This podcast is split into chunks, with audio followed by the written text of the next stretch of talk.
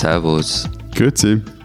Und hallo, willkommen zur 41. Ausgabe unseres Transalpinen Podcasts mit Lenz Jakobsen, Politikchef bei Zeit Online in Berlin. Matthias Daum aus Zürich und Leiter der Schweizer Ausgabe der Zeit.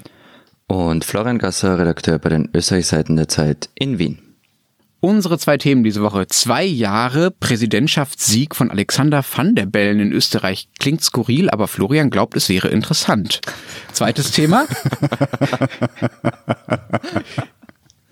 Unser zweites Thema, von dem ich glaube, dass es interessant ist, der 5G-Ausbau. Klingt technisch, aber ist total spannend. Vorweg noch der Hinweis auf unsere Mailadresse. Sie können uns erreichen für Kritik, für Lob und für Themenvorschläge unter alpen.zeit.de De. So, nun aber los. Vor recht genau zwei Jahren gewann in Österreich der frühere Chef der Grünen, Alexander van der Bellen, in der Wahl zum Bundespräsidenten gegen den FPÖ-Politiker Norbert Hofer, gegen einen Rechtspopulisten also. Ich erinnere mich noch, dass damals viele in Europa erst sehr besorgt und dann sehr erleichtert nach Österreich geguckt haben. Das Brexit-Votum war damals im November 2016 erst ein halbes Jahr her und der Sieg von Donald Trump in den USA war sogar erst ein paar Wochen her. Und diese österreichische Wahl da in eurem kleinen Land, Florian, die musste zeigen, dass die Populisten eben doch nicht immer gewinnen, dass es keine Siegesserie in 2016 gibt, die unaufhaltbar ist. Wir wollen deshalb noch einmal zurückblicken auf diesen wichtigen und selbst für österreichische Verhältnisse irgendwie skurrilen Wahlkampf und auch schauen, was seitdem passiert ist, ob es Alexander von der Bellen denn die Populisten wirklich hat stoppen können in Österreich und ganz Europa. Florian, erzähl mal, was war da los 2016? Da ging es ja hoch her bei euch. Also die Überraschung bei euch in Deutschland war ja vor allem auch deshalb so groß, weil Van der Bellen mit einem kompromisslos pro-europäischen Wahlkampf gewonnen hat. Gegen jede Datenlage übrigens. Also wenn der Wahlkampf eines gelehrt hat, dann, Matthias hat es mal so ausgedrückt, wie ein Text von mir gegengelesen hat dazu, fuck the data. Das habe ich ganz einen schönen Spruch dafür gefunden. Ähm, es, es würde das Format jetzt schon etwas sprengen, wenn ich das nacherzähle, was alles passiert ist, aber der Wahlkampf hat ja fast ein ganzes Jahr gedauert. Ähm, es begann damit, dass Norbert Hof in der ersten Runde fulminant gewonnen hat. Das hatte, und das haben eigentlich die wenigstens erwartet, auch wenn sie jetzt manche behaupten. Ähm, also er hat 35 Prozent gemacht, der zweitplatzierte von der Bellen 21. Und wir gingen dann eigentlich fix davon aus, dass Hofer gewinnt. Die meisten Zeitungen, so hört man, hatten fixfertige Titeloptiken für einen Hofer-Sieg. Kannst du die bitte twittern? Zu unserer Folge dazu? Die fertige Titeloptik der Zeit Österreich? ähm, aber hauchdünn gewann dann zu aller Überraschung von der Bellen. Die FPÖ beeinspruchte diese Wahl beim Verfassungsgerichtshof wegen Unregelmäßigkeiten bei der Auszählung allerdings. Die Wahl wurde wirklich aufgehoben. Und das ging dann so ein paar Monate, der Wahlkampf ging wieder los und in der Zwischenzeit haben die Briten für den Brexit gestimmt, gestimmt die Amerikaner für Trump. Und in Österreich, ja, war einfach Dauerwahlkampf. Und dann wurde die Wahl noch einmal um zwei Monate verschoben, weil sich der Klebstoff für die Wahlkarten gelöst hat. Äh, äh, was bitte? Die Wahl wurde wegen äh, Kleber verschoben? Ja, ja, wegen Klebstoff. Ähm, das war, der, das war der Zeitpunkt, als ich wirklich mir ein Businessmodell überlegt habe für politische Entwicklungshilfe in Österreich. Du hast dir also wieder ein Businessmodell überlegt. Natürlich okay. hat er das. ich kann es auch nicht ändern. Es ist ein bisschen peinlich auch im Nachhinein. Aber also der Klebstoff war schuld, die Kuverts gingen auf und deshalb wurde die Wahl vom 2. Oktober auf den 4. Dezember verlegt. Ähm, und einer der Wahlkampfleiter von der Balance meinte dann im Anschluss zu mir, also das sei der Moment gewesen, wo sie am liebsten wirklich alles hingeschmissen hätten, weil die waren einfach Monate im Dauereinsatz und mussten jetzt große Teile des Wahlkampfs neu aufstellen, wenn der zwei Monate länger dauert. Aber dann, 4. Dezember 2016, von der Bellen wurde endgültig gewählt. Wir haben uns doch, doch da Ende dieser Woche oder in der kommenden Woche war das, glaube ich, nach der Wahl in Hamburg an der Weihnachtsfeier der Zeit getroffen. Und äh, wenn mich, ich mich richtig erinnere, warst du da noch immer leicht euphorisiert. Naja, euphorisiert ist vielleicht übertrieben, aber war das die Weihnachtsfeier, wo wir irgendwie so, so ein, äh, im Hotel einen Rezeptionisten bestechen mussten, damit wir noch ein Bier kriegen mitten in der Nacht, oder? Gut, ich weiß gar nicht, ob wir ihn bestochen haben, weil das war ja eine gewisse Kollegin mit einer, ich, doch einer, vor allem einer Vergangenheit, die sie Durchschlagskraft gelehrt hat, die ja, uns das, da Bier organisiert hat, von dem her. Ja, ja, die, die Kellnerin mit allen Wassern gewaschen, die frühere. Also ja, das war eine ergiebige Woche. Äh, es, war, es gab am Wahlamt der Siegesfeier in den, in den Wiener Sophiensälen.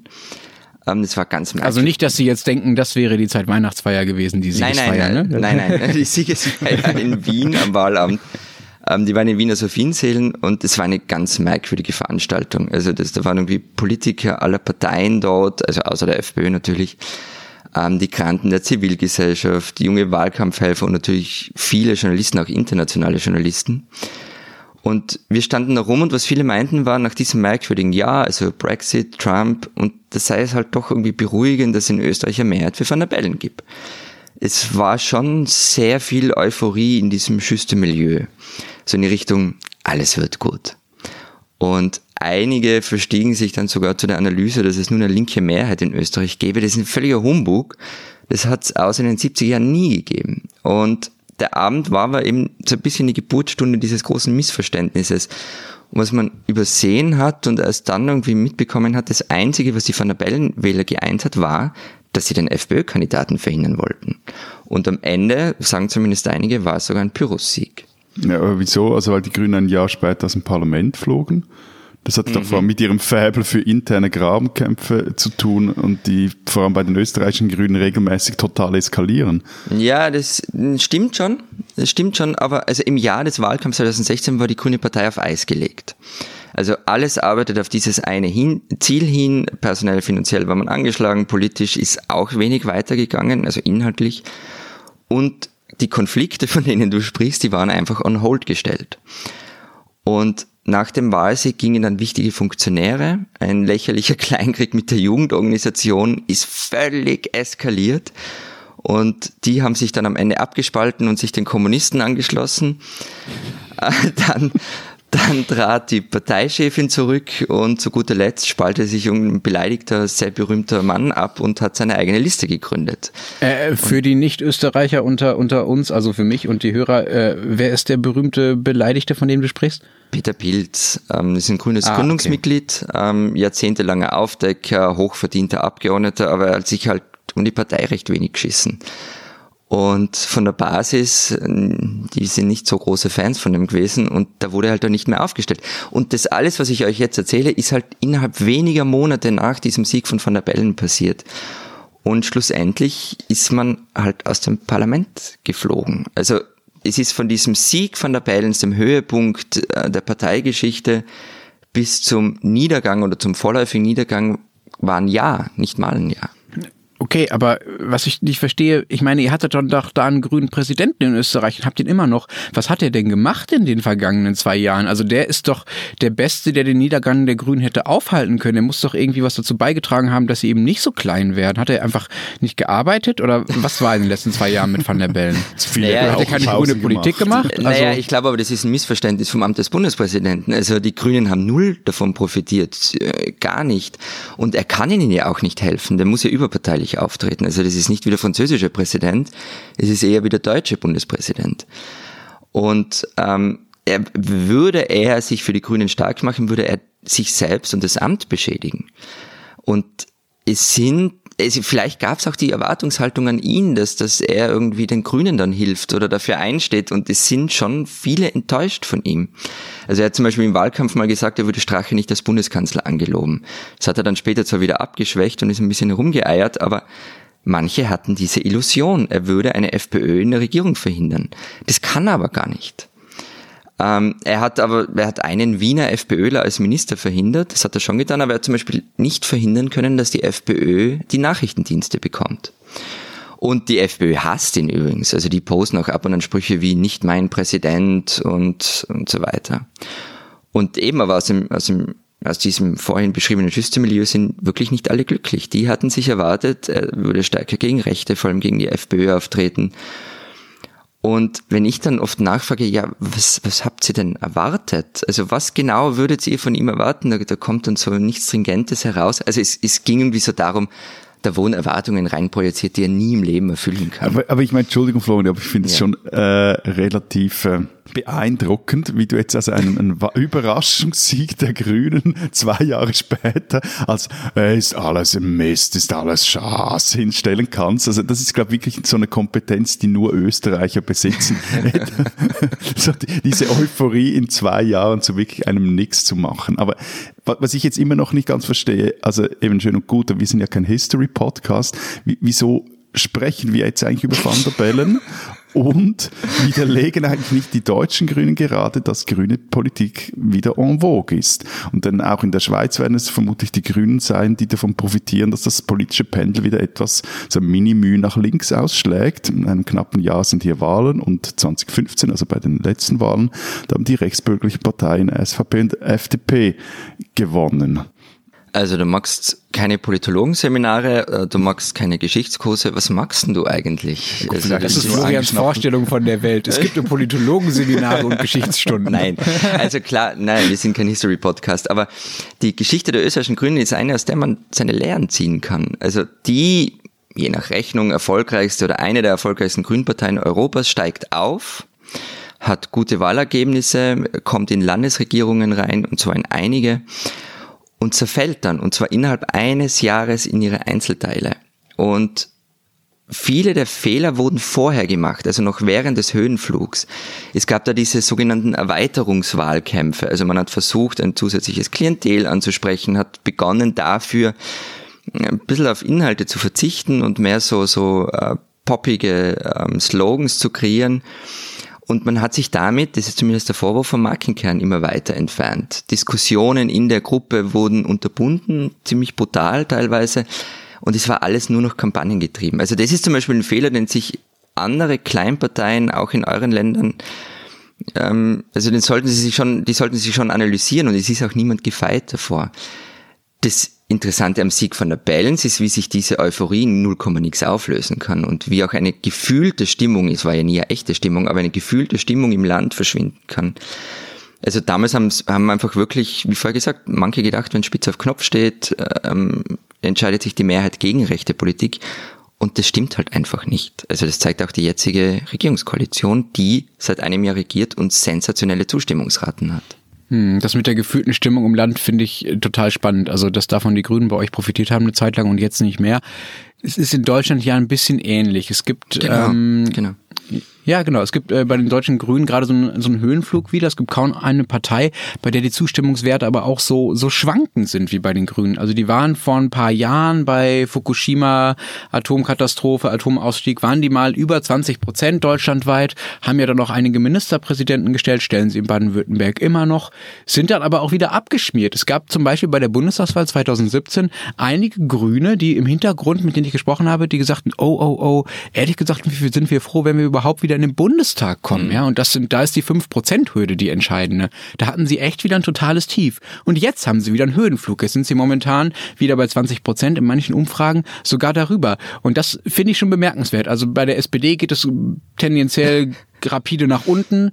Bei der FDP geht's eher nach geht's eher nach oben. Die Ausstiege sind auch nicht ganz so groß wie bei den Grünen. Bei der CDU geht's auch eher nach unten. Aber die Grünen, die pendeln echt so krass hin und her. Und das finde ich finde ich sehr interessant, weil wenn man von der gefühlten Stimmung spricht, ja, wie schnell sowas aufkommen kann und wie schnell sowas auch wieder verfliegen kann. Aber eben genau das meine ich, was sich die deutschen Grünen auch in Österreich ein bisschen anschauen können. Und sie tun es auch. Also Robert Habeck hat jetzt mal ein Interview im österreichischen Fernsehen gesagt, die haben sich das schon ziemlich genau angesehen, was da in Österreich bei den Grünen passiert ist. Also auch in diesem Höhenflug, ähm, wie Stimmungen erzeugt wurden, wie sie genutzt wurden, wie sie nicht genutzt wurden. Ähm, also ja, ich glaube, das ist ein sehr, sehr mhm. gutes Lehrbeispiel und wahrscheinlich in zehn Jahren steht es auch in Handbüchern der Politikwissenschaft, das könnte ich mir vorstellen. Mhm. Aber diese Stärke der deutschen Grünen, also kannst du mir die erklären? Es ist mehr als die Schwäche der anderen? Ich verstehe äh, Ja, es ist ein bisschen mehr. Ich glaube, es sind zwei Dinge. Das eine ist, glaube ich, etwas, was vielleicht schon ein direktes Ergebnis aus dem ist, was Sie in Österreich beobachten konnten. Die sind sehr, sehr intensiv daran, damit beschäftigt, den eigenen Hype klein zu halten. Also der Büroleiter von Robert Habeck hat, als die erste Umfrage über 20 Prozent kam und irgendeines der großen Magazine, ich weiß nicht mehr welches, einen großen Titel zum grünen ähm, Aufstieg gemacht hat, getwittert, don't believe the hype. Der versucht seitdem sehr massiv diese, diesen Hype der Grünen klein zu halten. Und das, äh, finde ich, ist, glaube ich, eine Lehre aus dem, was da in Österreich passiert und gibt denen auch eine gewisse Glaubwürdigkeit. Wenn die Grünen sich jetzt hinstellen würden und sagen würden, ja, wir stellen den nächsten Kanzler und endlich hat die Welt kapiert, dass die grüne Politik äh, alles retten wird, ja, das wäre, glaube ich, Teil des Problems. Momentan sind sie sehr gut da drin, politische Fantasien auszulösen und anschlussfähig zu sein für verschiedene Milieus, ohne dabei, sagen wir mal, besonders konkret zu werden. Sie machen ja keine Dinge wie zum Beispiel Benzin soll 5 Mark kosten, was vor 20 Jahren mal ihr, ihr mhm. Wunsch war. Ja, sie haben auch keinen Veggie Day momentan, mit dem sie Leute verschrecken. Also sie geben sie sich relativ nicht in diese Fallen. Genau, sie tappen mhm. nicht in diese Fallen, Leute zu verschrecken und haben mit Habeck und auch mit Annalena Baerbock, seiner Co-Vorsitzenden, wirklich zwei Leute gefunden, die extrem gut darin sind, so über Politik zu reden, dass es irgendwie neu und prägnant klingt, ohne besonders konkrete Antworten geben zu müssen. Ja, also meine, Habeck ist Schriftsteller eigentlich vom Beruf und das merkt man ihm an, wie er spricht und wie er redet. Das hat eine, eine, eine epische Qualität, wo man das Gefühl hat, ja, das ist eine Erzählung, die mache ich gerne mit und da ist, liegt viel Selbstzweifel drin und eine gewisse Selbstrelativierung und eine Selbstreflexion. Das kommt irgendwie gut an und er fängt natürlich auch ein gewisses Wählerpotenzial bei den Leuten ab, die vielleicht in den letzten Jahren einfach sich von Merkel haben steuern lassen, sage ich mal, sich auf Merkel verlassen haben. Die hat, geht jetzt ihrem Ende entgegen, politisch gesehen und jetzt hat halt also, halt Habeck da ein gutes Fenster gefunden. Also das heißt, ähm, um zum Schluss zu kommen, das Beste, was den Grünen in Deutschland passieren könnte, wäre Friedrich Merz als CDU-Chef.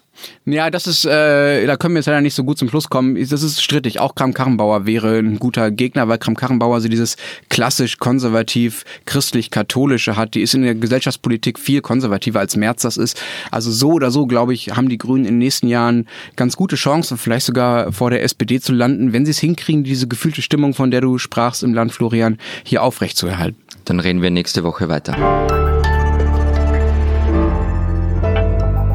Diese Österreicherin sollten Sie kennen. Ich muss gestehen, ich habe einen kleinen Faible für den Song Contest und manchmal sogar auch für die österreichischen Beiträge. Alf Peuer fand ich etwa toll und über Conchita Wurst brauchen wir gar nicht erst reden.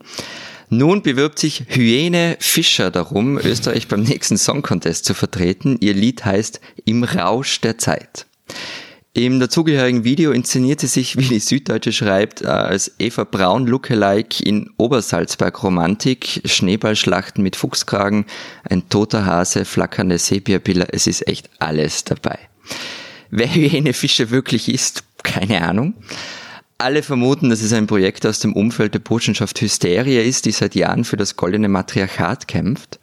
Was am Ende rauskommt, ob Hyäne Fischer wirklich für Österreich nach Israel fährt, was weiß ich. Aber sie liefert auf alle Fälle einen Soundtrack für eine Zeit, in der vieles an die 30er Jahre erinnert. Hyäne Fischer, eine Österreicherin, die man kennen sollte. Lass uns über 5G reden. Das ist ein neuer Mobilfunkstandard, der noch viel schneller ist als das alte 3G und das äh, aktuelle 4G, das in der etwas langsameren Apple-Version LTE heißt. 5G wird bis zu 10 Gigabit pro Sekunde schnell sein und äh, falls euch diese technische Expertise, diese Fachbegriffe nicht sagen, ähm, das ist ungefähr das 40-fache von dem, was wir momentan haben. Also dort, wo wir überhaupt 4G haben in unseren Netzen. Okay, und warum reden wir jetzt darüber in diesem Politik-Podcast? Weil natürlich die Politik dafür, ein, dafür zuständig ist, dass es überhaupt funktioniert, dass es diesen Standard irgendwann gibt, dass wir irgendwann überhaupt so schnell mit den Handys surfen können. Und weil es darum geht, dass diese ständig beschwörte Digitalisierung, die uns ja alle schon längst erreicht hat und die noch viel weitergehen wird, auch irgendwie vernünftig in die Praxis umgesetzt wird. Stichwort vernünftig, Matthias. Ich nehme an, ihr vernünftigen Schweizer seid ja schon sehr vorne mit dabei, oder? Ihr habt wahrscheinlich alle schon 5G oder in zwei Wochen oder so? Wie schnell seid ihr? Nee, nee es ist ja anscheinend so, dass 5G-Geräte äh, vor gut einem Jahr oder anderthalb Jahren also fast so groß wie Kühlschränke gewesen seien. Jetzt, vor ein paar Monaten, wurde, glaube ich, das erste, so ein Prototyp eines 5G-Handys überhaupt erst in der Schweiz äh, präsentiert. Der Plan sieht so aus, dass Anfang 2019 die Frequenzen versteigert werden für 5G und 2020 startet 5G in der Schweiz richtig durch. Und äh, das schreibt zumindest das Bundesamt für Kommunikation und ein Schelm, der bei diesem PR-Slang nun Böses denkt. Aber ja, 5G ist, glaube ich, überall ein Riesending, oder? Also auch, auch bei uns, die österreichische Bundesregierung hat, ähm, welch ein Wunder, das Ding lässt sich gut verkaufen, eine eigene 5G-Strategie vorgestellt. 40 Seiten sind es. Und da gibt's so auch so Zwischenziele, also bis 2020 soll so gut wie flächendeckend 100 Mbit-Anschlüsse da sein und bis 2023 auf allen Hauptverkehrsachsen 5G, 2025 dann im ganzen Land. Aber was du jetzt unterschlagen hast, Matthias, das ist richtig teuer. Also der, der Spaß kostet für ein kleines Land wie Österreich 10 Milliarden Euro. Und ähm, weil der Größenwahn ein Wiener sein muss, kann man in der Strategie auch nachlesen, Ziel ist es, Österreich zu einem 5G-Vorreiter in Europa zu machen und die Top 3 der Digitalisierungsländer innerhalb der EU sowie in die Top 10 Länder weltweit zu bringen. Ah ja, und übrigens, also zahlen sollen diesen Ausbau hauptsächlich die Mobilfunkbetreiber.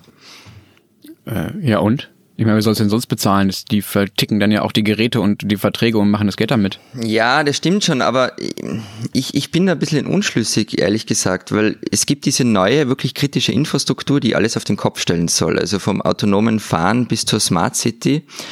Und diese Infrastruktur richten und bezahlen dann halt private Unternehmen. Okay, why not? Man ist halt dann massiv abhängig davon. Ähm, ich bin da wirklich kein Spezialist. Hättest du gerne einen Staatsfunk? ihr lacht, ihr lacht. Nein, aber die Frage ist, was macht man mit kritischer Infrastruktur? Also gibt man die wirklich komplett in die Hände von Private oder hat man da selber auch noch irgendwas mitzureden? Who knows, Telefonleitungen. Ja gut, aber kurze Frage, also wie, wie sind denn bei euch die, die Beteiligungen an den Telekom-Firmen aufgeteilt? Also bei uns ist der Markt für Swisscom gehört immer noch mehrheitlich der Eidgenossenschaft, von dem her hat man da auch von Staates wegen durchaus einen Hebel, um im Fall der Fälle auf diese kritische Infrastruktur zurückzugreifen. Also äh, ja, nein, also es gibt diese A1 Telekom Austria, ähm, die, einfach die frühere Post, die die Telefone gemacht hat, ähm, da hält der Staat noch knapp 29 Prozent, aber die Mehrheit gehört ähm, Carlos Slim. Also das heißt, der Staat hat eigentlich nichts mehr mitzureden bei diesen ganzen Dingen. Ist in Deutschland ähnlich. Also wir haben keinen mexikanischen Milliardär, dem unsere Telekom gehört, aber die Deutsche Telekom gehört zu ungefähr 30 Prozent noch dem Staat über direkte Anteile und über die KfW, das ist so eine halbstaatliche Bank. Ähm, und der Rest ist im Streubesitz, also äh, gehört Einzelaktionären. Falls ihr euch erinnert, vor 20 Jahren ungefähr wurde, hat Manfred Krug, dieser große Schauspieler im deutschen Fernsehen für Telekom-Aktien geworben. Mhm. Deswegen mhm. haben wahrscheinlich sehr viele Deutsche immer noch Einzelaktien der Telekom und besitzen die kritische Infrastruktur mit.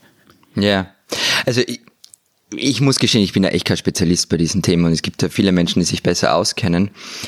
Ähm, und ich bin, weil ich von der Strategie gesprochen habe, ich bin mir nicht so sicher, ob das der beste Weg ist, um in irgendeiner Art und Weise 5G-Vorreiter zu werden. Also es wird zum Beispiel damit gerechnet, dass die Versteigerung von Frequenzen so um die 400 Millionen Euro bringen das Geld fehlt dann aber halt auch den Mobilfunkbetreibern. In der alten Regierung gab es übrigens noch, noch irgendwie ähm, interessantere Vorschläge. Also der frühere ÖVP-Wirtschaftsminister meinte, er könne sich etwa vorstellen, dass man die Frequenzen sehr billig hergebe und dafür aber die Unternehmen verpflichte, auch wirklich rasch und vor allem, und darum geht es ja auch flächendeckend auszubauen, also nicht nur in Ballungsgebieten, wo man viel Kunden hat. Ähm, davon ist jetzt aber keine Rede mehr. Also originell finde ich diese Strategie nicht, zum ehrlich Also ehrlich gesagt, ich bin, ich bin, äh, ich bin völlig baff. Von wo kommt deine plötzliche industriefreundliche Haltung? Dass du dich jetzt da als Cheflobbyist der Mobilfunkbetreiber in die ich Bresche gerade? Gut, vielleicht bist du einfach wankelmütig. Nee, aber also lustig ist das ja, dass das in der Schweiz, das läuft ja auch ähnlich hier mit diesen äh, Versteigerungen was eben das Interessante daran ist, dass hier in Tat und Wahrheit auch zu einem großen Teil das Geld von, von, der, von der einen Bundeskasse in die andere geschüttet wird. Also die, die Swisscom mit 51 Prozent oder 51 Prozent gehören der Eigenossenschaft an der Swisscom, die beteiligt sich da auch, noch zwei weitere Telekomfirmen beteiligen sich an dieser Auktion und dann wird da also vom einen Bundeskassel ins andere das Geld umgelagert. Experten rechnen so mit dem Erlös von etwas über 22 Millionen Franken in der Schweiz. Und Fun Fact, als im Jahr 2000 die Schweiz auf dem Höhepunkt der Dotcom-Blase schon mal Mobilfunkfrequenz versteigen wollte, ging das tüchtig schief. Denn am Wochenende vor der Auktion gaben zwei der Bieterfirmen bekannt, sie würden fusionieren. Somit gab es damals nur noch vier Interessenten für, genau, für vier Lizenzen. Und es gab dann auch nur 200 Millionen Franken. Ja, gab, also interessant ist wirklich, es gab dann nur 200 Millionen Franken in die Bundeskasse. Und in Deutschland kamen im selben Jahr damals 50 Milliarden Euro zusammen bei der Versteigerung der Mobilfunklizenzen.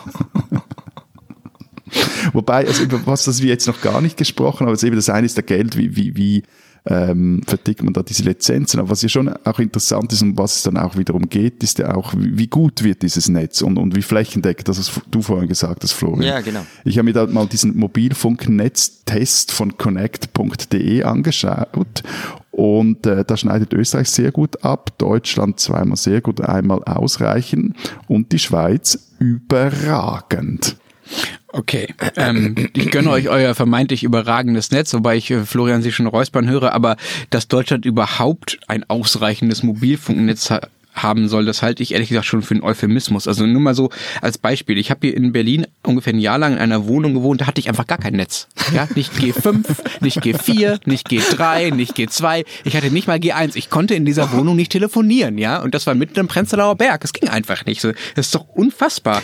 Und auf einer der S-Bahn-Hauptstrecken rund um die Friedrichstraße, ja, also mittiger geht es nicht in Berlin, kann ich morgens meine ungefähr eine Viertelstunde lang meine Mails nicht abrufen. So, das mag jetzt irgendwie empfehlen empfindlich und befindlich klingen und äh, nach Luxusproblemen. Aber ja, das ist deshalb ein Luxusproblem, weil ich ja eigentlich in der luxuriösen Situation bin, in der Hauptstadt zu wohnen und da gerade durch Berlin Mitte zu fahren. Also wo sollte das Netz gut sein, wenn ich da? Wie ist das erst an anderen Orten, ja, die nicht Berlin Mitte sind? Da muss es ja noch viel, viel schlimmer sein.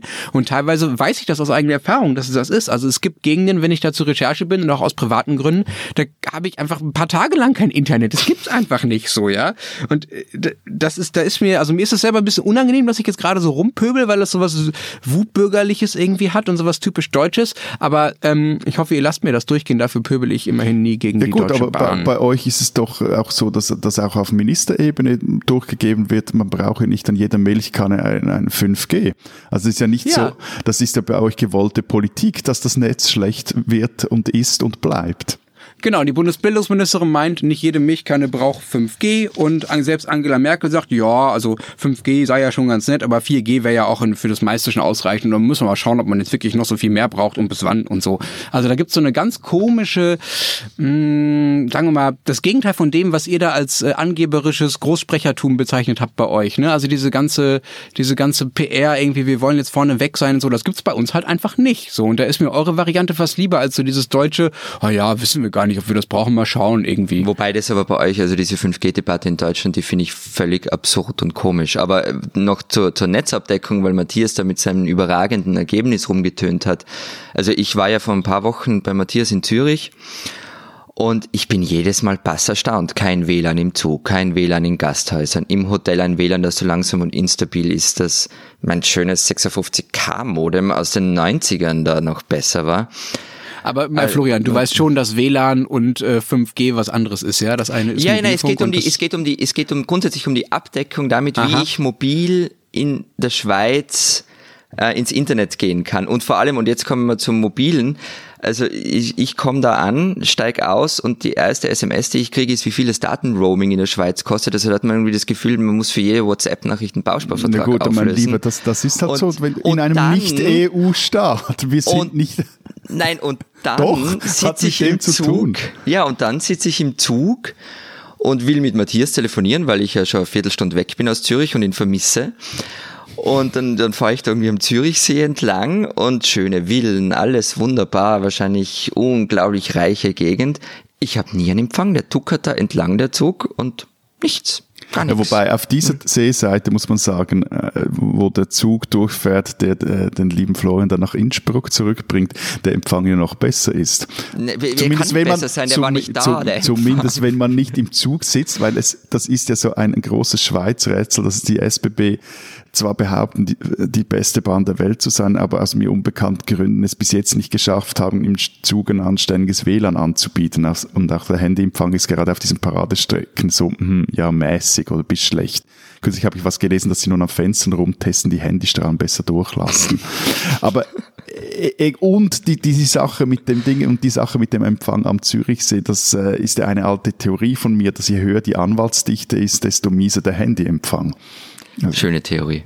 Ja, also, ja, ich glaube, die hat was, weil die, die Anwälte halt gegen die Handyantennen klagen, die auf Nachbarsdach Also das ist jetzt wirklich so oder irgendwie ein Vorurteil von dir? Äh, nee, also dass die klagen und, und dass es teilweise wenige Handyantennen in solchen Gebieten gibt, dem ist so. Und ähm, aber ich konnte das jetzt noch nie hart machen. Aber was interessant ist, und wenn wir wieder bei 5G, also in der Schweiz sind die Grenzwerte für sogenannte nicht ionisierende Strahlung recht streng. Und ich will jetzt keine Diskussion lostreten, ob Handy am Kopf dumm und Handy in Hosentasche impotent macht, aber für diese Verbreitung von 5G sind diese juristischen Fragen recht zentral. Juristischen und auch medizinischen Fragen. Es gibt ja auch so einen weltweiten 5G-Appell von Ärzten, die sagen, man, wir würden uns da auf ein riesiges globales Experiment einlassen mit diesem neuen Standard. Und interessant da auch wieder, und dann wären wir wieder bei den deutschen Milchkannen. Vermutlich wird deshalb also dieses Netz gerade in der Schweiz eher zuerst in ländlichen Gebieten oder hier auch vor allem in den Bergen verbreitet sein als in Städten, weil es dort weniger Einsprachen geben wird gegen solche Antennen. Und das wiederum ist eigentlich gar keine so dumme Idee. Und da verstehe ich dann die deutsche Diskussion überhaupt nicht, weil man sich so gerade in ländlichen Gebieten teure Infrastrukturen wie zum Beispiel das Verbuddeln von Glasfaserkabeln sparen kann. Und das finde ich, also was vorhin vorher gesagt hat, auch die, diese Art der Diskussion, ich habe da auch nachgelesen, was bei uns im Blatt geschrieben wurde über diese 5G-Versteigerung oder noch nicht mal versteigern, sondern das Projekt in Deutschland. So aus dem Süden nach Norden geschaut, da bin ich jeweils baff, über was ihr euch dermaßen in die Haare kriegen könnt. Und anstatt auch mal zu sagen, doch, wir wollen das, äh, lasst uns schauen, wie wir das hinkriegen. Und was genau irritiert euch da dran? Was findet ja, ihr so also, komisch also an der deutschen die, Diskussion? Die Hitze der Debatte, das ist das eine. Und dann schon auch das, was du vorhin gesagt hast, so die Ausrichtung von, nö, brauchen wir nicht, nö, ländlicher Raum ist uns irgendwo durchwurscht. Und ich bin ja der Erste, also der, der Florian weiß ja, dass, dass ich der Erste bin, der findet, auch wer auf dem Land oder in den Bergen wohnt, der muss auch etwas selber schauen, dass er zu was kommt. Aber gerade sowas wie eine, eine Mobilfunkinfrastruktur, die ja gerade auch für die Landwirtschaft sehr wichtig wird, weil die Landwirtschaft mit zu den bereits heute vernetztesten Industrien gehört, dass man da einfach so das so wegtun kann, so in einer Art von eben so diese Milchkannenrhetorik, das, das finde ich, also finde ich auch politisch völlig doof weil nur noch ein es Gedanke. Ist schon, also, es, ist, es ist schon auch eine Verhöhnung, oder? Der, Ja, der Bevölkerung, genau. die dort lebt. Ja. Ja, und es Ja, ist auch, genau. Ihr also braucht über, das über, doch nicht. über die Also Infrastruktur. zwei Sachen dazu. Das, das eine, das eine ist, also natürlich haben sie inhaltlich so einen halben Punkt, weil 4G ja wirklich für viel, viel reicht. Also du für Netflix und auch für Parallelstream Aber- von Dingen aber- und aber damit nur- ja auch für noch mal, Daten, sorry, die für sorry, ökonomische Dinge kurz- wichtig sind, ist 4G schon nicht schlecht. Ja, Matthias? Nur kurz, wenn ich dich da reinrede, aber das ist ja auch so, wie, es geht doch da nicht darum, dass man die neueste äh, House of Cards Staffel etwas schneller streamen kann oder so. Genau. Dieser Standard geht ja um ganz andere Dinge. Florian hat das vorhin äh, angetönt. Es geht darum, um die Vernetzung, also dieses Internet of Things, auch wieder so ein Buzzword, aber es geht um autonomes Fahren. Es geht in der Landwirtschaft darum, um diese heute schon teilweise autonom funktionierenden Riesenmähdrescher, um die ganzen Verwertungsketten dann dort, die auf dieser Technologie irgendwann mal basieren sollte. Also das ist ja auch so eine, also wenn wir nur dann über Netflix-Streaming sprechen, finde ich das okay, aber wenn das die zuständigen Minister und, und höchsten Beamten machen, ja. Solange unsere Netzqualität ausreicht, um diesen Podcast aufzunehmen, aber die Woche ist schon mal super. Aber ähm, ich, ich glaube, woran das, woran das Problem, warum die Diskussion in Deutschland irgendwie so merkwürdig ist aus eurer Sicht, das liegt daran, dass da halt zwei Dinge gegeneinander knallen, die nicht zusammenpassen und ex zu extrem viel bösen Blut führen. Das eine ist so eine gewisse deutsche ja, Technik-Skepsis irgendwie, die aus so einem aus so einem quasi naturromantischen Geschichtsverständnis irgendwie kommt. Äh, Das, was die Bundes Also alles ohne Ottomotor ist irgendwie. äh, genau, genau. Es muss irgendwie handfest sein und irgendwie am Wochenende geht man in den Wald und schaut auch nicht immer auf diese Smartphones und so. Das ist so ein bisschen das, was in dieser Milchkannenrhetorik von der von unserer Bundesbildungsministerin durchkommt. Und auf der anderen Seite aber der Anspruch von Unternehmen und auch von den Politikern, die sich damit ja ernsthaft beschäftigen und das so umsetzen wollen, wie ihr es ja auch gerade skizziert habt, das auch mal richtig perfekt zu machen, ja? Also sozusagen dieser deutsche Ehrgeiz, etwas bis zum Ende durchzuplanen und dann aber auch wirklich ein total gutes Konzept dazu zu haben, clasht halt mit dem, ja, aber irgendwie, es geht halt um Technik, deswegen wollen wir vielleicht doch nicht so. Und deshalb ist dieser Kampf, glaube ich, so hart, ja? Und nur noch mal zum Zeitplan, bei uns wird auch 2019 angefangen, aber es soll erst bis Ende 2022 überhaupt irgendwie flächendeckend eingeführt sein. Also wirklich eilig hat man es hier irgendwie nicht so. Und ich bin gespannt, wenn, wenn es uns in ein paar Jahren als Podcast noch gibt, ob wir dann schon über 5G reden oder noch über 4G. Die spinnen, die Österreicher. In Niederösterreich wurde vergangene Woche bekannt, dass jugendliche Asylbewerber, die auf die eine oder andere Art und Weise auffällig geworden waren, in einem früheren Zollamt nahe der tschechischen Grenze untergebracht waren. Bewacht wurden sie dort von einer privaten Sicherheitsfirma und hinter Stacheldraht wurden sie auch gesteckt und sie mussten sie 23 Stunden täglich in dem Haus verbringen, durften also nur eine Stunde mit Begleitpersonen raus. Der zuständige Landesrat Gottfried Waldhäusl sah das Problem nicht und gab den Ahnungslosen. Die ÖVP-Landeshauptfrau war es schließlich, die noch am selben Tag ankündigte, dass die Jugendlichen in andere Quartiere verlegt würden. Liebe Österreicher, ihr, ihr spinnt doch. Nein, nein, nein, nein, Moment, Matthias. Also Du tust da jetzt gerade so, als wäre dieser FPÖ-Politiker Waldhäusl irgendwie ein einzelner außer Rand und Band geratener Typ. Also der hat auch schon mal homosexuelle als Schwuchteln bezeichnet, fordert, fordert, dass Dreckskünstler nicht mehr gefördert werden, der politische Gegner als Triebtäter bezeichnet hat und eben nun Jugendliche in einem Haus unterbringt, das manche als Straflager bezeichnen. Dieser Waldhäusl ist kein Unikum. Der ist der Prototyp des FPÖ-Politikers. Strache und Co. mögen momentan vielleicht ein bisschen leiser auftreten für ihre Verhältnisse, weil sie Staatsmänner sein wollen, aber am Ende steht Waldhäusl für die Freiheitlichen. Wir spinnen, wir Österreicher.